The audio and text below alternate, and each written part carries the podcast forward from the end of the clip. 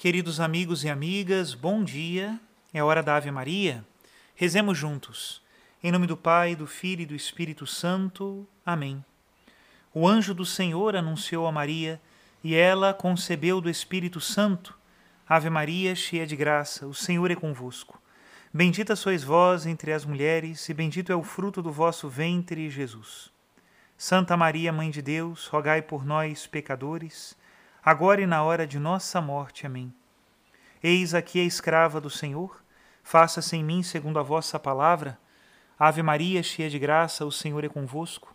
Bendita sois vós entre as mulheres, e bendito é o fruto do vosso ventre, Jesus. Santa Maria, Mãe de Deus, rogai por nós, pecadores, agora e na hora de nossa morte. Amém. E o Verbo de Deus se fez carne e habitou entre nós.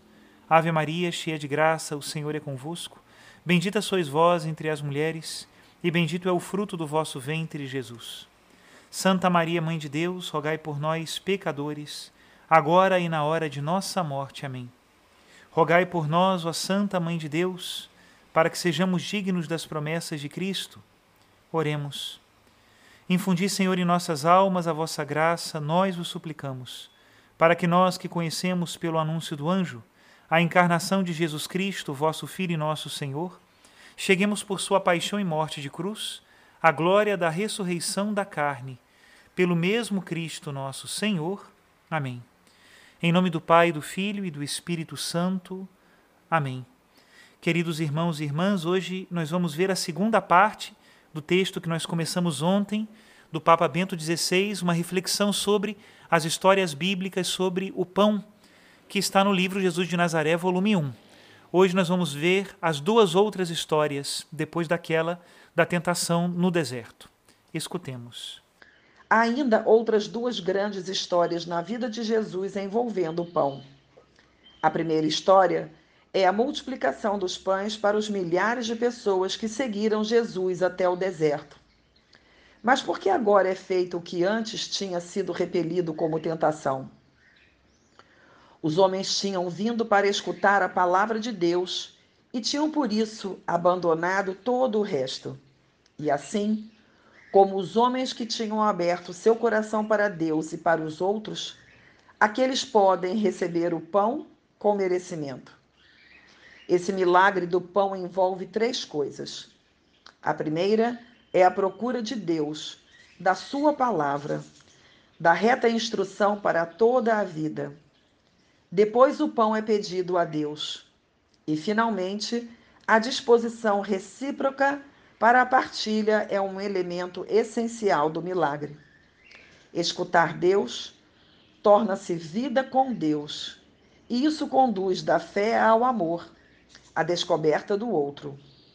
Jesus não é indiferente à fome dos homens, às suas necessidades corporais, mas sim tudo isso no contexto correto e confere-lhe a devida ordem.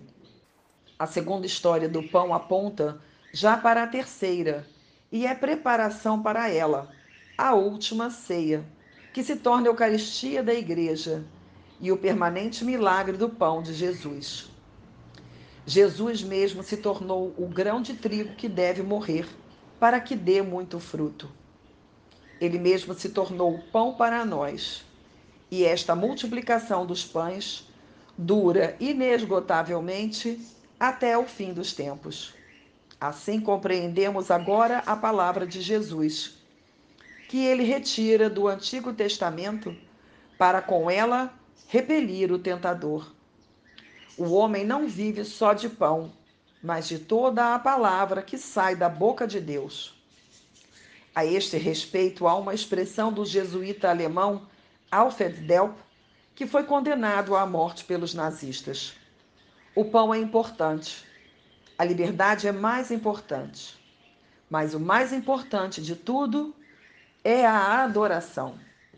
Onde esta ordem dos bens não for respeitada, mas invertida, não haverá nenhuma justiça. Não haverá mais cuidado com os homens que sofrem.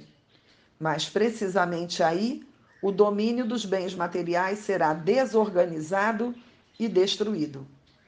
Onde Deus é considerado uma grandeza secundária, onde pode ser deixado de lado por algum tempo ou por todo o tempo por causa de coisas mais importantes, aí precisamente fracassam essas coisas pretensamente mais importantes. Não é só o desfecho negativo da experiência marxista que o demonstra. A ajuda do Ocidente para o desenvolvimento com base em princípios puramente técnicos e materiais, que não só deixa Deus de fora, mas também força o homem a dele se afastar com o orgulho do seu saber fazer melhor, foi precisamente o tipo de ajuda que criou o terceiro mundo no sentido que hoje se entende. Esta ajuda empurrou para o lado as estruturas religiosas, morais e sociais e instaurou no vazio a sua mentalidade tecnológica. Ela julgava poder transformar pedras em pão, mas gerou pedras em vez de pão. Trata-se do primado de Deus. Trata-se de o reconhecer como realidade, como a realidade sem a qual nada mais pode ser bom. A história não pode ser regulada longe de Deus por estruturas simplesmente materiais. Se o coração do homem não for bom, então nada pode tornar-se bom. E a bondade do coração só pode, em última instância, vir daquele que é bom, que é o bem em si mesmo. Pode naturalmente perguntar-se por que Deus não fez um mundo no qual a sua presença fosse mais evidente. Porque Cristo não deixou atrás de si um outro esplendor da sua presença, mais adequado e irresistível. Este é o mistério de Deus e do homem no qual não podemos penetrar. Vivemos num mundo no qual tudo deve ser palpável e Deus não apresenta nenhuma evidência do que é palpável. Deus só pode ser procurado e encontrado se abrirmos o coração, se nos remetermos ao êxodo do Egito.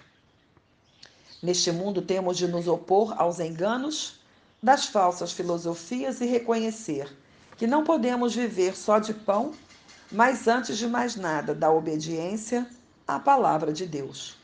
E somente onde esta obediência for vivida é que cresce a atitude que permite criar pão para todos. Até aqui a citação de Bento XVI. Precisamos também profundamente responder a esta pergunta: Queríamos nós um Messias que tivesse o poder do mundo? Somos nós também daqueles discípulos que se escandalizam com o Messias crucificado? Que Deus nos dê a graça de compreendermos a profundidade dessa verdade e o amor de Deus que se revela ao partir do pão. Que Deus nos abençoe a todos. Em nome do Pai, do Filho e do Espírito Santo. Amém.